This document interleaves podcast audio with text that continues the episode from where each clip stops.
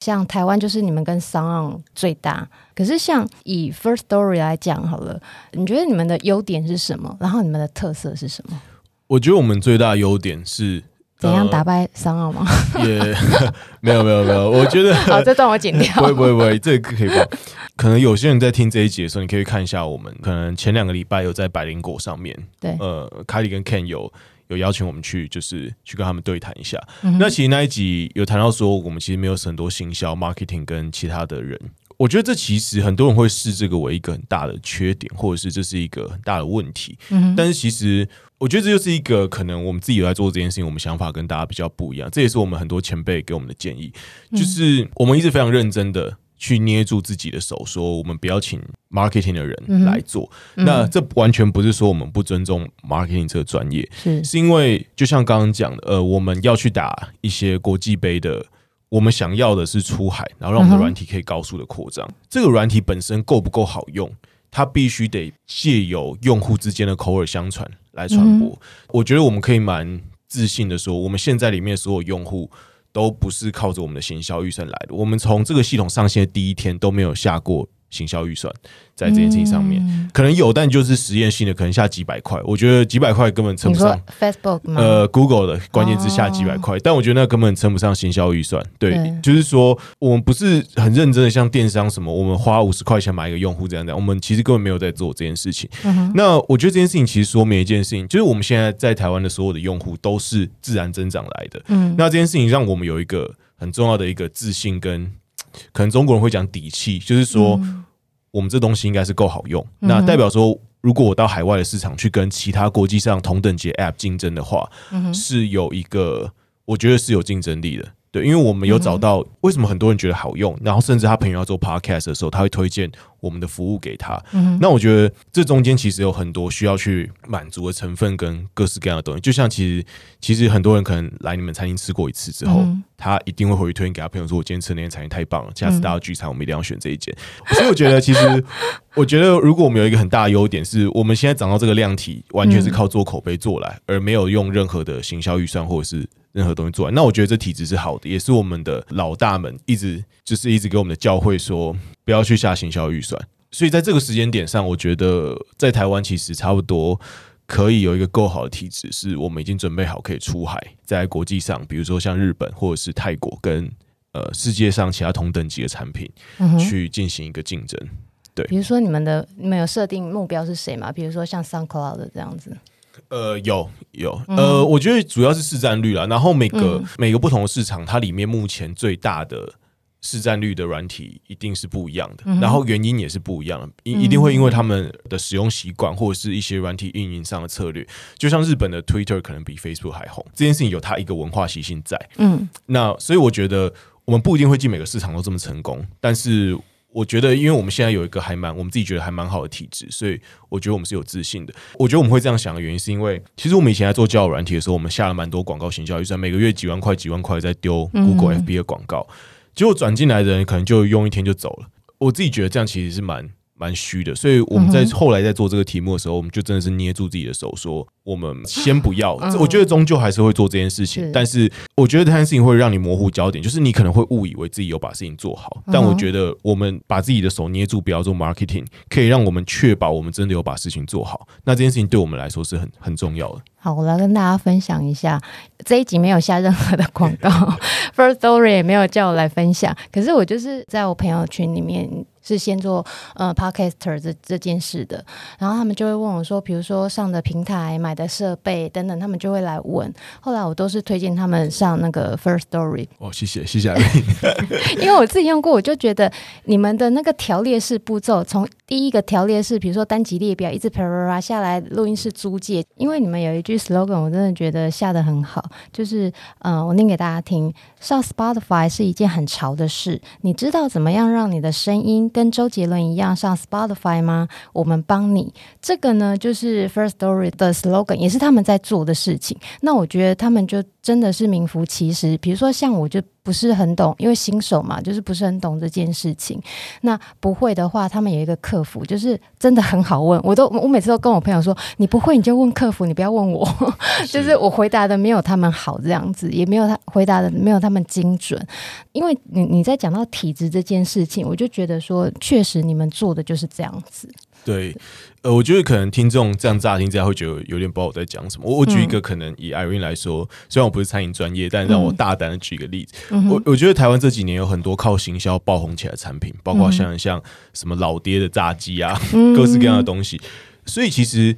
如何靠行销去操作一个爆款这件事情是是可以是可以在网络上做到的，嗯，但通常你赚了一波钱之后，开始大家加盟店就开始一路倒，那我觉得这其实不是一个很长远的商业模式。嗯，如果我们要前往国际的话，其实我们应该是把本身以一间餐厅来说，我们应该是要把本身的东西做的很好吃，可能像鼎泰丰这样，就是做到很好吃，然后把整个流程都弄得很好，变成一套 SOP，我们才有办法离开台湾到国际。所以对我们来说，我知道说如果我们短期的去杠杆一些 marketing 的东西的话，嗯哼，会有很大的成效。但是我觉得那就是我们坚持，我们可能暂时不会去碰的东西。那那这就是回答 Irene 说，我们自己觉得我们跟嗯不同家的差别在哪里？就是我觉得我们是，我自己觉得我们是最专注在把产品打磨到好的一个团队。这倒是我自己亲身经验。谢谢谢谢。像比如说关于未来你们跟 KKBOX 的合作，就是往国际这方面走吗？呃，对，我们现在跟 K Bus 的合作，就是我们想跟着 K Bus 一起去打国际杯。你们可以先说一下，嗯、比如说 Stanley 负责哪一方面，然后 Kirk 负责哪一方面，Gordon 负责哪一方面吗？好，呃，那我讲一下我自己做的事情好了。我现在就是投资人向上的事情，嗯哼，对，就是对于公司资金面的事情，然后财务面，嗯哼，然后开会，嗯，开会就是比如说有有谁要跟我们合作啊，叭叭叭叭，就是资源上面的事情。要带进公司的资源，产品我参与部分的讨论，嗯，那接下来还有一些我们在营运的录音室这方面也是参与部分的讨论，所以我大概主要做的事情就是这样。对，那我自己背景是是工程师啊，我的期望虽然我现在讲起来好像我没有在做工程的事情，但我自己的期望是我可以接下来可以多花一些时间在工程的部分。呃，我是主要就做比如说录音室产品面的，我也会部分参与。嗯哼，对，那还有产品面是指什么啊？就是做一些 UI、UX 产品设计方面的东西。嗯哼，对，然后还有嗯，比如说要去做 BD 开发，就是客户开发，有些合作啊，或者有些 KOL 或者 YouTuber 想要做 Podcast，那我也会跟我的伙伴一起去，就是。算是跟他们咨询啊，或者是或是甚至是服务他们这样，是对，对对，主要白天可能需要在外面开会，嗯、然后也也也需要一些时间在在办公室里面做这些事情，这样，所以也也都蛮杂的这样。那 Gordon 呢？我主要我主要就是负责那个系统开发的部分，然后我另外还有很大一部分时间是在做客服，是我亲自会去回。就我觉得，其实，在早期做产品的人自己去回客服是。蛮好的事情，就是你可以直得到用户最直接的回馈。那比如说你哪个地方不好用，或者哪个地方有 bug，做产品的人亲自去回客服是一件非常好的事情。而且好像你越做越流畅，对不对？就是客服之后，你就会找到很多问题，然后就去把它改善它。我觉得这样会有一个就是类似目标目标的东西会出现，就是你可能你可能一开始一天要回一百个人客服，那但是我现在我现在目标就是我现在就设定一个目标，就是我这个产品要把它。打磨到我一天只要回五个人客服就好了。哦，这差很多。对对，那我觉得这就是做产品的直接去回客服，就是会有一个。我我举一个例子，比如说，假如你大家进餐厅吃饭，有十个人都问了服务生说卫生纸在哪里，那就代表说卫生纸为什么大家都看不到？为什么 你我明明就有，我也摆出来，为什么大家都看不到？难找啊。那当有十个人都问的时候，假装今天是老板自己有意识到这件事情，那老板可能就会想办法把卫生纸摆到一些更显眼的地方，让大家可以去拿。但我觉得，假如老板不知道这件事情，就是有决策的人可能不知道说，哦，其实今天有十个人或二十个人每天都在问卫生纸在哪边，那这个问题就永远不会被改善。我我觉得做产品中，其实特别做软体产品，其实很多这种非常细节的事情是需要被被知道。所以，如果特别拆一个客服部门出来的话，其实会很难的去让这件事情做得很顺畅。是每个 hosting 都有客服部门吗？还是只有你们有？应该都有，应该都有。应该说很多。大型的软体产品，像比如说你你用 Spotify 就问客服，但那一定他们有一个客服团队在处理这件事情。嗯哼，客服通常会是一个特别，会是一个独立拆分的团队。呃，这样有一个好处是因为它很独立，就是它不会打扰到原本开发的进度。嗯，但我觉得这样会相应而来会产生一个问题，就是说，呃，很多在第一现场发生的问题，可能没有办法被反映到产品面去被做优化。嗯，对对对。那当然，我们现在这个做法，那 Gordon 就会比较辛苦一点。但是相对来说，我，我觉得这是早期的早期可以采用那个做法。但当然，后面越做越大，这里客服这件事情应该是要独立开来。对啊，它变成是语音机器人在做吗？还是？呃，做法可能蛮多的，对，应该是蛮多种做法，做法可能蛮，呃，不同客服系统也是一门一门大学问。以软体系统来说，对，像最近 Spotify 才刚把它的客服系统整个更新过一遍。人在回吗？还是机器在回？呃，应该都还是人在，应该都还是人，应该都还是人在回，只是它会把它更有结构性的整理起来，让你觉得整个体验是更好的。嗯哼，对。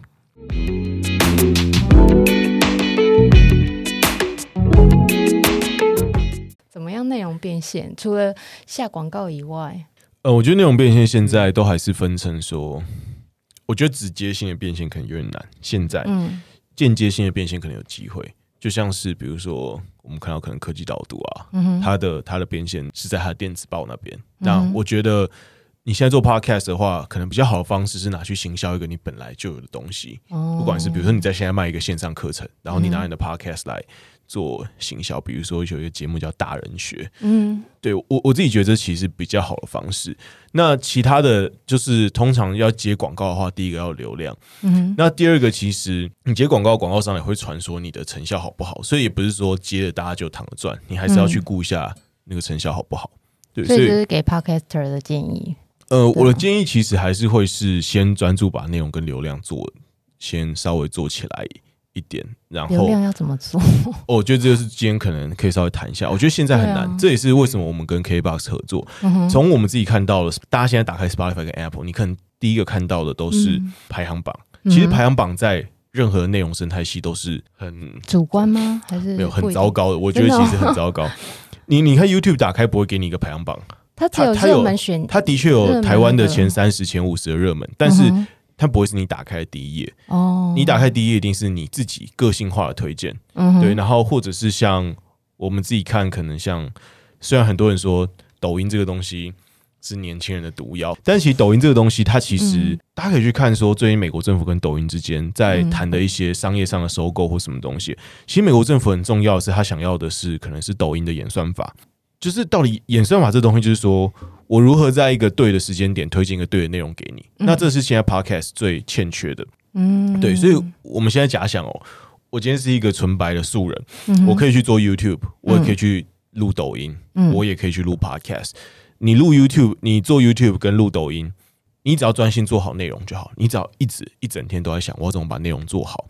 然后呢，YouTube 跟抖音的演算法就会把你的观众带到你的内容来。哦，是这样。对，因为就是你只要一直认真的抖音，嗯、然后。大家就会来，大家就会来看你的东西，因为演算法会自动把你的内容塞到、哦、塞到观众的脸。比如说，我今天喜欢看篮球，然后我常点篮球，他就会推播篮球的对东西给我。所以，如果你是一个篮球创作者，你只要录了一百、五百、一百个做篮球的抖音，嗯、那你自然而然就会被喜欢篮球的人发现，哦、因为抖音的演算法会自己把你的内容塞到那些人脸上。嗯哼。那最大的问题就是 Podcast 现在都不是这样，Podcast 现在就是一个排行榜。嗯哼。那你你很认真的做了一百集，也不一定有人会发现这些内容。就是大家都还是会看前几名的那几位创作者。对，我觉得大家会看的原因是因为平台这样子设计，嗯，平台选择把排行榜放在大家的眼睛前面。嗯，对。那我觉得其实回到一开始我讲了，为什么可能跟 KBox 合作，因为我觉得 KBox 从以前在做音乐的时候，就是一直很在乎在地的创作者。是那我觉得这一点是大家有目共睹，从他们每年的什么风云榜各式各样的事情。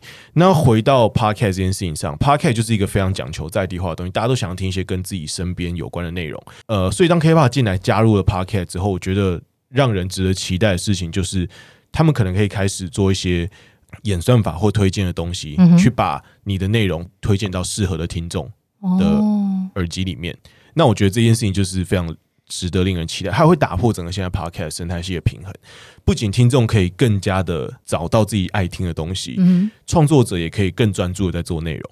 对他们，我觉得他们未来在比如说内容策展上面，会帮在地的台湾的 podcast 会帮助更多。嗯，因为他呃，因为现在呃，第一个是没有演算法嘛，所以最简单的要让大家的内容有相关性的话，就是做做所谓的内容策展，就是大家都共同讲某个主题或是某某个某个分类。嗯哼，那一次一次的做内容策展，他们诶，他们也说这是一个蛮有效，可以帮助原本他可能没有什么人在听的 podcast，因为这次的内容策展，嗯，比如说。之前所办的一些端午啊、鬼月啊，真的可以让他们获得新的关注跟新的听众。这样，可是像端午跟鬼月，他们要做什么？比如说像暗黑森林这样鬼月推播这样子吗？嗯，就是说大家都在讲鬼故事啊，或是就是讲你这个频道跟鬼有关联的故事。哦，那只要发挥的好，通常听众都很愿意说：“哎、欸，那我就去听一看这个这个东西，这个主题。”如果你今天是一个纯听众，你不你不常听这三个节目，你也很难找到别的。而且我觉得以创作者来讲，很容易被打击，这是我自己的感受啦。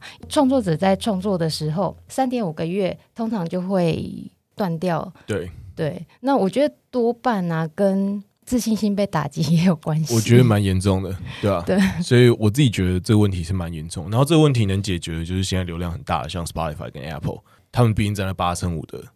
收听端的听众有八成五都在 Spotify 跟 Apple，那他们现在两边竟然不约而同的都是把排行榜放在大家脸上，那我觉得，然后创作者也是非常认真的在竞争这个排行榜，大家觉得上榜了很开心，但是我觉得榜就是一个毒药，因为其实我们都会说台湾的教育体制很有问题，因为我们都喜欢拿排名来定夺这个小孩到底优不优秀，那其实。换句话说，对内容创作者来说，这个排行榜不也是一样的毒药吗？那反过来说，其实也很多的 podcast 会选择放在 YouTube 上，然后他们就是说，放在 YouTube 上，甚至流量还比放在一般的 podcast 平台好。为什么？因为 YouTube 有演算法。原来，对啊，因为演演算法终究是一个，它是一个好东西，它也是一个坏的东西，当然也是一个好东西。就是说，它终究就是一只无形的手，它可以去掌控你的流量到底多少嘛？对对对，那。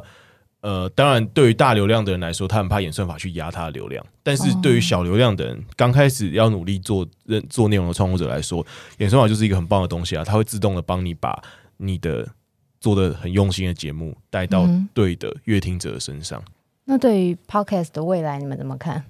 我自己觉得 Podcast 这个词还在一些质变啦，就像现在可能开始有些 Video Podcast 啊，就是有些影像的 Podcast 或什么。呃，影像 Podcast 是什么？就是。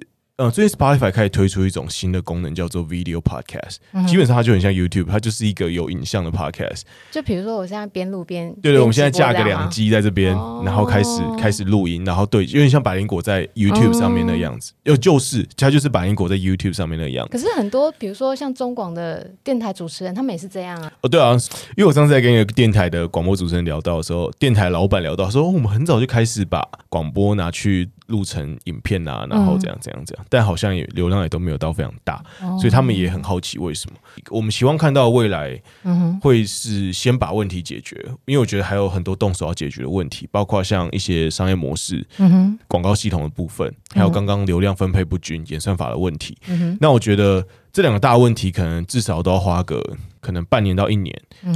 即使解决的非常快，就是大家也适应的非常快，半年到一年可能才会出现一个比较新的状况，是说，那我们在亚洲这边的 podcast，接下来可能从二零二二开始会怎么演变？嗯、我觉得，对我觉得还需要，还可能还会需要一段时间。所以 podcaster 们不要放弃，是不是？停更的群众蛮多的，是不是？停更也有可能是他们就可一一开始就想赚钱啊，所以这一波。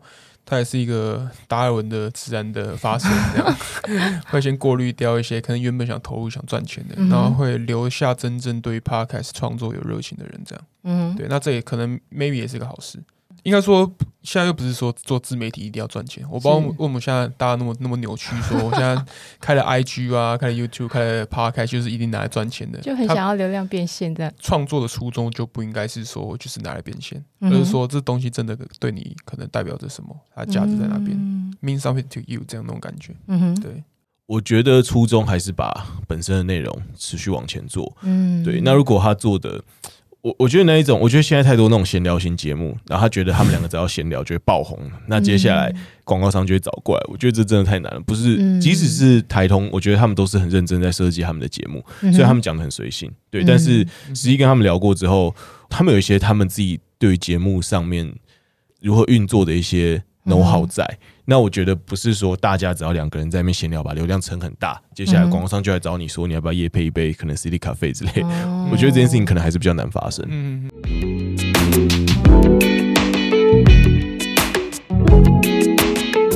最后再请他们三位跟我们的听众或者是创作者讲一些话。我应该会比较给创作者的想法，一些自己的建议是，就是做 Podcast 这件事情，他嗯。大家都会觉得很简单，嗯，就会觉得哦，就是来聊天啊、闲聊之类的。大家在做的时候，千万不要忘记说自己正在创作，嗯，就他们可能觉得就是我是就是来跟姐妹淘聊聊天啊，跟好朋友聊天，嗯，但其实你真是正在创作一个会放在网络上的一个内容，嗯，那这个内容是。你不会，你如果不删它的话，它是永远会存在存在在那边的。所以讲话要小心，是不是？呃，就是你 还是内容要注意，就是你要非常的思考跟谨慎的在做这件事情。所以我觉得这是一个在做 podcast 一个蛮重要的一个心态。这样。好，谢谢 Kirk。那我讲一下，如果如果你现在可能想要创业啊，或者是怎样，那天 Irene 他们跟我讲的。就是还有 Jerry 讲的，我觉得讲一段话很好，就是说，其实你每个人在创业的时候，通常通常啊，我觉得多数人应该会想说啊，我到时候有一千万或一亿，我干嘛？但我觉得这其实不是真正的问题。嗯，我觉得你要想的点是，如果你负债一百万，如果你负债一千万，或你负债一亿的话，你会不会盯下去？然后，其实就像那天 Jerry 讲的，可能很多人就会从这条路上面离开。我觉得你去，我觉得如果我跟所有人都讲说，只要跟下去就是你，这种话也很不负责任。但是我觉得也不可否认的，现在可能还在这条路上还在努力的，或者是看起来有做出一些成绩，不管是一些小成绩，或者是一些很有很巨大成功的人，他们也都经历过一些最黑暗的时刻。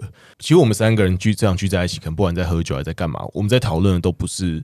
我们可能在外面的在访谈里面看起来好像是最风光，还是最为人所知道的那些事情。我们都是在说啊，在某个关键时间点最痛苦那时候，好像我们有熬过去。如果没熬过去，现在也不会坐在这边，大家在这边喝酒还是怎样？我觉得，如果你现在正在经历这些事情，或者是你准备要经历这件事情，你可能要稍微想清楚，说可以陪你经历一这些事情的这些伙伴啊，或者是他他们是不是对的人？因为有时候经历一些很巨大的困难，你才会觉得说。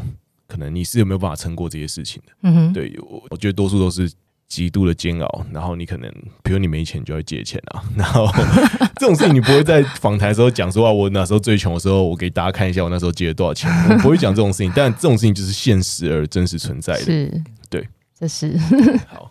我觉得如果要回去跟学弟讲的话，就是我觉得要跟 Stay 讲，也要先把他们美好的想象全部先打打破，就是要先跟他们说，创业这件事情不是你想的这么这么，就是好像很屌。好像很风光一样，就是大家可能年轻不懂事，会有那种憧憬，看到 Mark Zuckerberg 好像在大学里面写几行 code，然后现在变得很屌。但我觉得这件事情没有那么美好，没有那么简单。我觉得很多自工系的学弟妹都会觉得写程式很强，代表着某种程度的创业成功。我觉得这种误区有点像是。我讲出来，Irene 可能会笑，就是有点像有些人觉得自己煮菜很好吃，他开餐厅就会成功，啊、但其实根本不是这样。对对对，这这个会是一个 成分，但它会是其中一个条件，但你还有其他可能一百个条件嘛？那你现在只满足一个而已啊？对，对你还要你还要懂得管理，你还要懂得人事，懂得会计，很多很多关关于消防什么，你都要你都要自己亲身经历这样子。然后大家都会把。很比较年轻的时候，都会把那个硬技能放的很大，觉得这大概占成功创因素的八十趴。嗯，所以通常一般因为很多很多人会觉得自己写程式很强，或自己煮菜很好吃，你就会觉得我大概已经满足了创业八十趴的要素了。但没有，我跟你讲，这大概只有一个位数而已。对，就是我觉得不要问自己可能成功之后会多开心，可能要问的是你到底可以坚守住多多痛苦的时候。所以这一集很适合推荐给那个清大的学弟妹听。我我会推荐给他们听。对，今天非常谢谢 First Story 的三位创办人啊、呃！我在这边祝他们将来的路途越走越顺，大展宏图，成为我们台湾之光。谢谢，谢谢，谢谢，谢谢。